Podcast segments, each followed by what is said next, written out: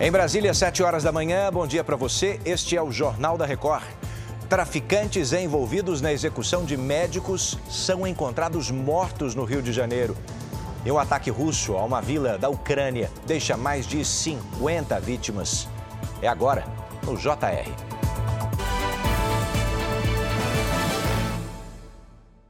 Oferecimento Consórcio Bradesco. Conquiste sua casa nova sem juros e sem entrada.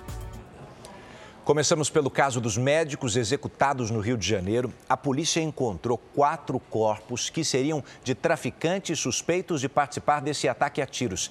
Olha, está ganhando força a hipótese de que os médicos foram mortos por engano. Os atiradores, inclusive, teriam sido eliminados agora a mando de uma facção criminosa.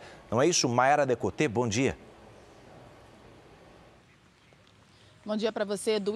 É isso sim. Os quatro corpos foram encontrados em dois carros localizados na Zona Oeste, aqui do Rio de Janeiro. Eles teriam sido condenados pelo chamado Tribunal do Tráfico. Segundo as investigações, os ortopedistas teriam sido mortos por engano no lugar do miliciano Tylon de Alcântara Pereira Barbosa, parecido fisicamente com o médico Perseu Ribeiro de Almeida. Mas a polícia ainda não descarta a possibilidade de um crime político, Edu.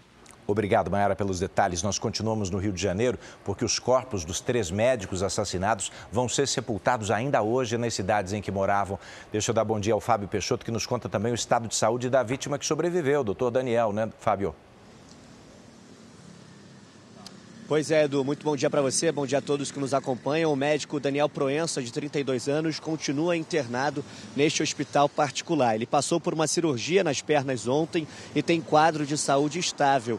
Ele está lúcido e respira sem a ajuda de aparelhos. Daniel é a principal testemunha do caso e hoje o governador do Rio de Janeiro, Cláudio Castro, vai se reunir com o secretário executivo do Ministério da Justiça e Segurança Pública, Ricardo Capelli. Até agora, seis pessoas já foram ouvidas vidas, Edu. Doutor Daniel, que estava sentado de costas para a rua, foi um dos primeiros a ser atingidos, mas sobreviveu. Obrigado pelos detalhes. Fábio Peixoto, direto do Rio de Janeiro. Pelo menos 51 pessoas morreram, dezenas ficaram feridas num ataque russo terrível que usou míssil contra uma vila na região de Kharkiv, no sul da Ucrânia. Esse já é considerado o ataque mais mortal da Rússia do último ano. Um café e um mercado lotado de civis foram bombardeados. Um menino de seis anos está entre as vítimas. Moscou também realizou ofensivas contra a cidade de Kherson ao longo dessa madrugada.